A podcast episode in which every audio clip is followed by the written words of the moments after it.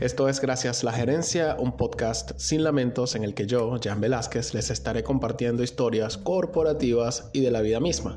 Pueden apoyar este proyecto o hacerse miembros de la gerencia gerencial en coffee.com slash gracias la gerencia podcast. Allí encontrarán las show notes de cada episodio. Esto está disponible en Anchor, Spotify, Google Podcast, Apple Podcast, Tuning Radio y Amazon Music. Les recuerdo que las historias contadas en este podcast son fácilmente verificables en diversas fuentes públicas de información. El contenido y su propósito está definitivamente orientado a contar historias, eventos o sucesos sin más agregados que la narración de los mismos en un contexto de humor. Dicho esto, ahora sí, comenzamos.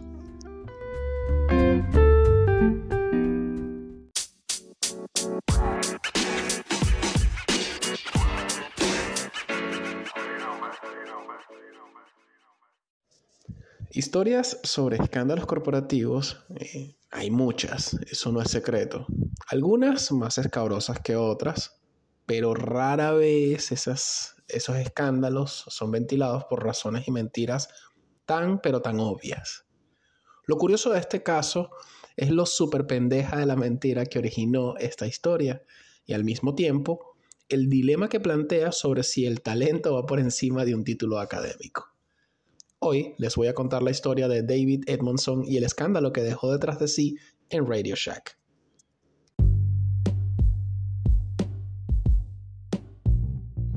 ...10 de junio de 1959... ...Methuen, Massachusetts, Estados Unidos... ...nace David J. Edmondson... ...hijo de una madre soltera y ama de casa... ...casada con su padre adoptivo... ...que era un soldado estadounidense...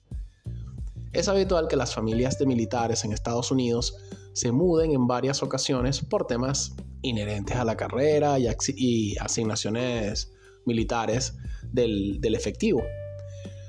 En el caso de David Edmondson, esto fue parte habitual de su niñez, que transcurrió entre varios periodos de tiempos eh, distribuidos entre Alemania, después Fort Jackson en Carolina del Norte y finalmente la familia se establecería en Fort Carson, eh, una base militar en Colorado Springs, en el estado de Colorado obviamente, ah, desde el año de 1968. Allí sería donde David haría vida como adolescente y estudiante para finalmente graduarse en 1977 en la escuela cristiana Alfa Omega. Hasta ahí todo bien. El mismo año de 1977, con 18 años cumplidos, eh, David se mudó a San Dimas, en el estado de California. En San Dimas asistió al Pacific Coast Baptist Bible College, hoy día rebautizada como Heartland Baptist Bible College, en donde comenzó a estudiar para recibirse como ministro bautista. Allí se mantuvo un año en el campus.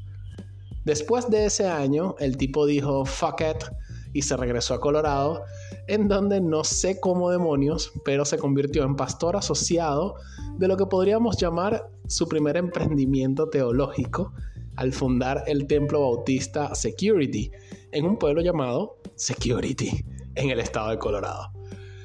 Ah, todo esto mientras continuó sus estudios en el Pacific Coast Baptist Bible College por correspondencia. Luego el propio David afirmaría que obtuvo su grado en teología en mayo de 1980. Nótese, David afirmó que se había graduado. En 1982, David Edmondson regresó a Colorado Springs con la intención de iniciar otro emprendimiento teológico, pero no, mira, no. La segunda iglesia que fundó no funcionó y nuestro buen David dijo fuck it de nuevo y ya no se dedicaría al ministerio de tiempo completo. Es que coño, la competencia en el mercado eclesiástico es muy jodida, de verdad. Yo investigué un poquito en internet y conseguí en churchesinUSA.com que es un directorio de centros religiosos en Estados Unidos. Obvio, me fui directo al apartado de Colorado Springs y conseguí que hoy día existen 26 iglesias en esa ciudad. Y eso es ahorita que la gente, eh, digamos, es menos dada a la religiosidad. No me quiero imaginar cuántas habían en 1982 con el pánico satánico y gente que era más puritana que hoy día. Hasta aquí Yo solo percibo red flags. Padre adoptivo y militar. Se mudó no pocas veces de hogar. Primaria y high school en, en instituciones religiosas. Graduado en teología bajo su propia afirmación. Y dos emprendimientos eclesiásticos fallidos. Como diría Chun-Li en el reality del precio de la fama. Mm, no lo sé, Rick. Parece falso.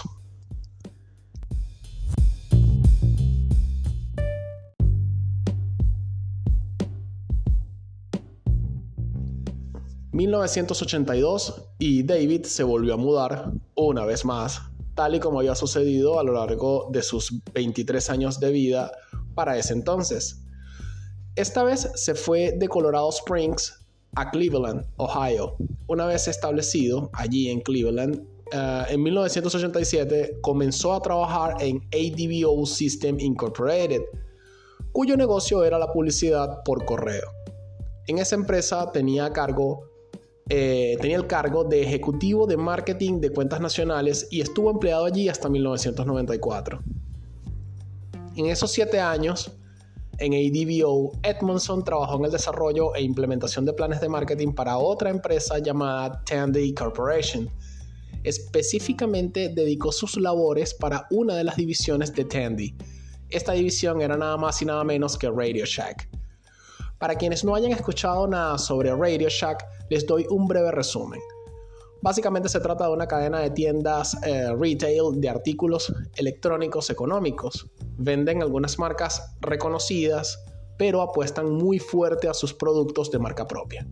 Sus principales competidores son Best Buy, Office Depot, Circuit City y Walmart, porque ¿quién carajo no compite con Walmart? En fin, esta gente vende desde baterías recargables pasando por drones y artículos electrónicos para el hogar hasta artículos tipo do it yourself. fue fundada en 1921 en Boston, Massachusetts y al día de hoy sus oficinas centrales están en Fort Worth, Texas. Ahora sí, volvamos con David Edmondson.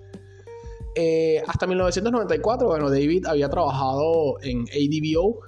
Eh, ese mismo año de 1994 pasa a formar parte de la plantilla de empleados de Radio Shack, siendo su primer rol asignado como VP de marketing entre 1994 y 1995.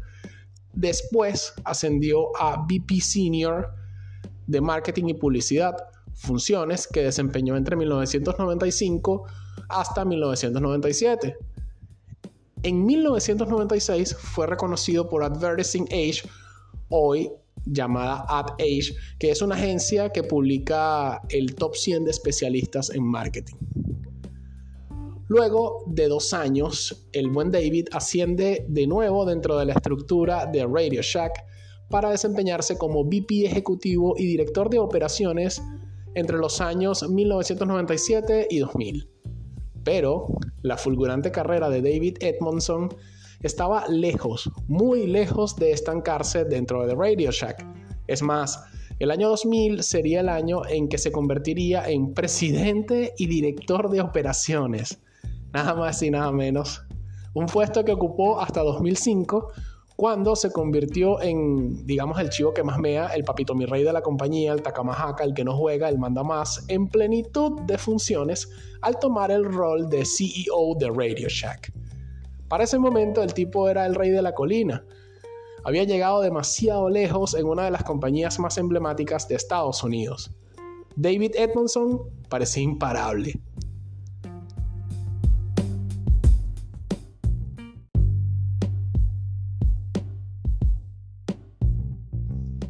Enero de 2005. Habían pasado apenas dos semanas de su flamante nombramiento como CEO de Radio Shack. Sin embargo, David Edmondson, de 47 años, fue arrestado en South Lake, Texas. David estaba un poquito ebrio, no mucho, y se le cantó del culo bajarse de su auto y ponerse a caminar en medio de una vía rápida, por lo que le fueron levantados cargos de obstrucción de vía, embriaguez pública y el más jodido de los tres cargos que les levantaron, que es DUI o Driving Under Influence que en español es conducir bajo influencia, en este caso de alcohol. En el arresto le clavaron una multa de 650 dólares estadounidenses que le permitió salir a la mañana siguiente. que entendiendo que se trataba de un CEO de una gran compañía, pues seamos honestos, la verdad es que la multa fue lo de menos. No obstante, en Radio Shack nadie se enteró de su arresto y el mes de enero transcurrió con normalidad.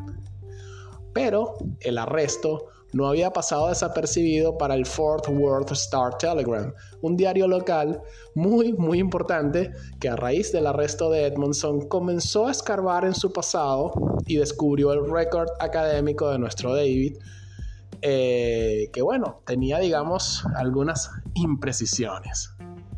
Toda esta investigación del, del diario pues fue hecha en paralelo y en secreto.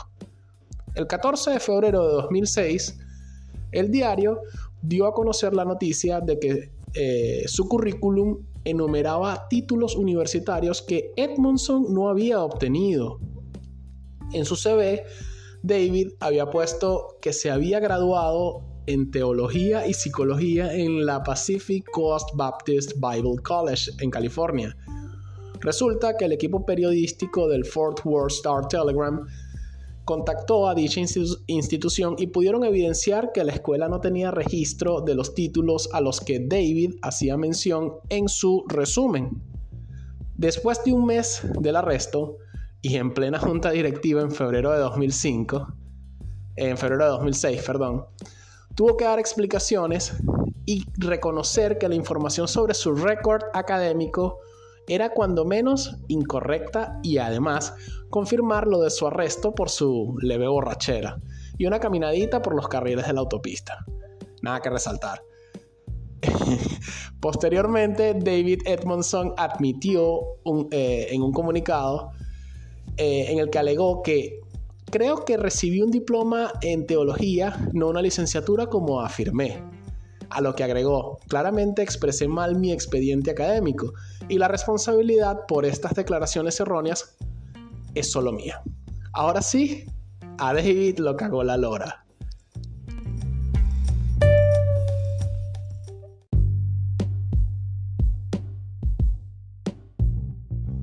...20 de febrero de 2006... ...el presidente ejecutivo de Radio Shack Corp...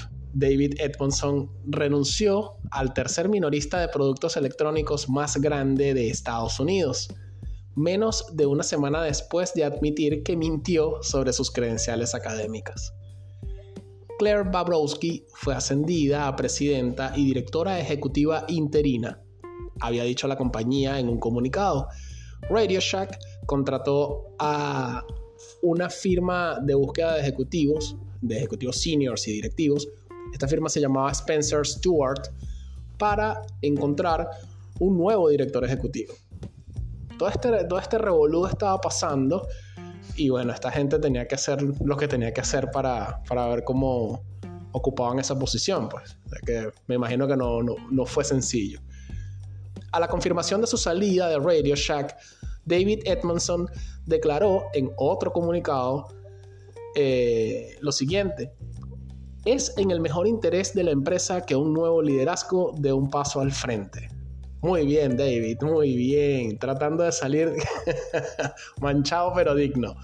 En fin, desde Radio Shack y en declaraciones al medio Bloomberg dijeron, cuando la credibilidad de su empresa se basa en un solo individuo, es hora de un cambio. Nosotros entendemos eso y él lo entiende. Ese fue el comunicado de Radio Shack.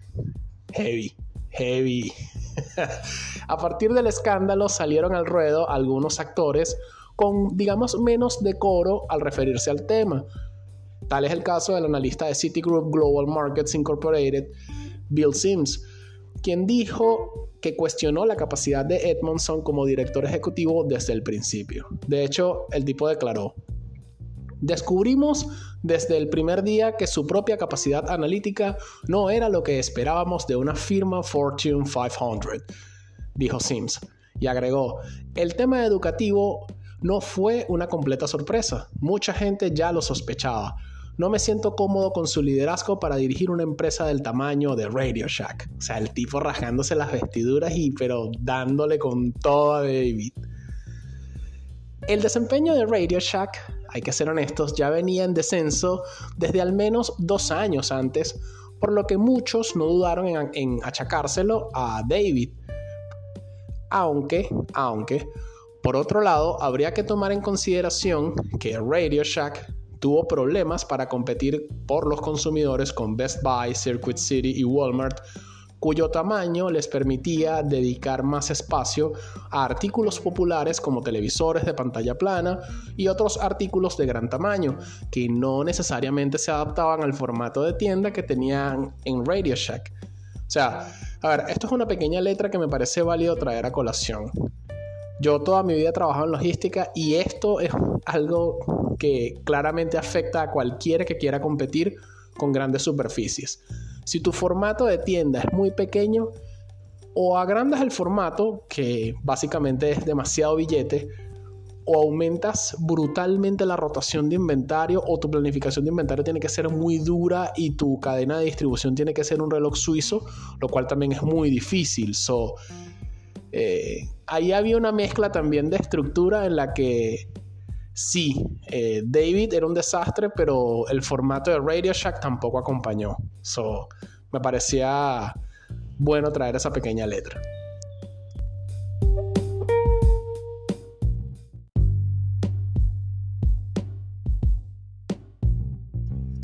A todas estas, a David Edmondson le siguió un veredicto posterior a su arresto eh, le suspendieron la licencia de conducir por un año y, para cerrar con broche de oro, fue condenado a pasar 30 días en prisión.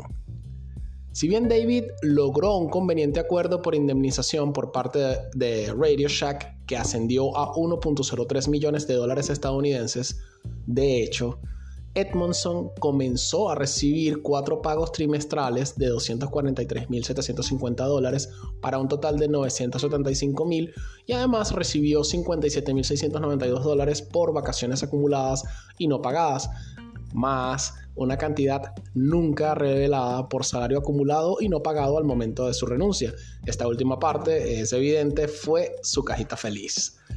Ah, quizás no hace falta decirlo, pero creo que podríamos estar de acuerdo que la carrera de David hasta ese momento se habría ido por el caño. Aunque no, este no era el caso, no para nuestro buen David Edmondson. Miren, estuve eh, dándole una ojeada al perfil de David en LinkedIn y su récord laboral es cuando menos impresionante.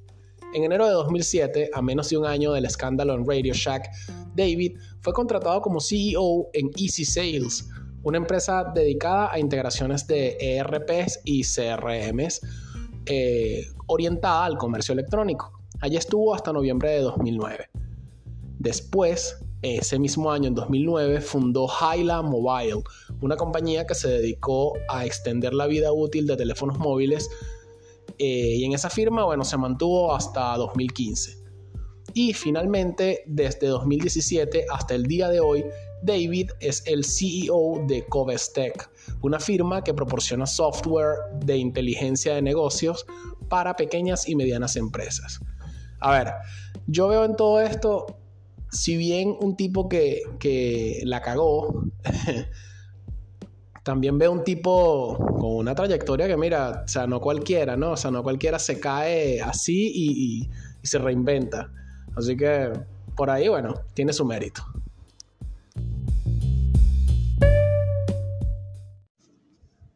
Los títulos universitarios, miren, no son sagradas escrituras que garantizan el éxito, y mucho menos son garantía de conocimiento. David Edmondson mintió y eso no está bien. Ahí estamos de acuerdo todos. Por otra parte, David Edmondson, después de un escándalo tan grande, logró retomar su carrera en el mundo corporativo con relativo éxito, Creo que es uno de esos grandes casos en donde la experiencia y el talento nato son cosas a considerar. Y como dice el rapero puertorriqueño Vico sí en uno de esos temas, no es subir y caer, es caer y levantarse. Y esta fue la historia de David Edmondson y su dilema slash desastre en Radio Shack. Recuerden que pueden apoyar este proyecto en coffee.com slash gracias a la gerencia podcast. Allí encontrarán todas las show notes de cada episodio. Este podcast está disponible en Anchor, Spotify, Google Podcast, Apple Podcast, Junior Radio y Amazon Music. También eh, pueden escribir a gracias a la gerencia podcast. Esto fue Gracias a la gerencia. Hasta otro episodio corporativo y de la vida misma.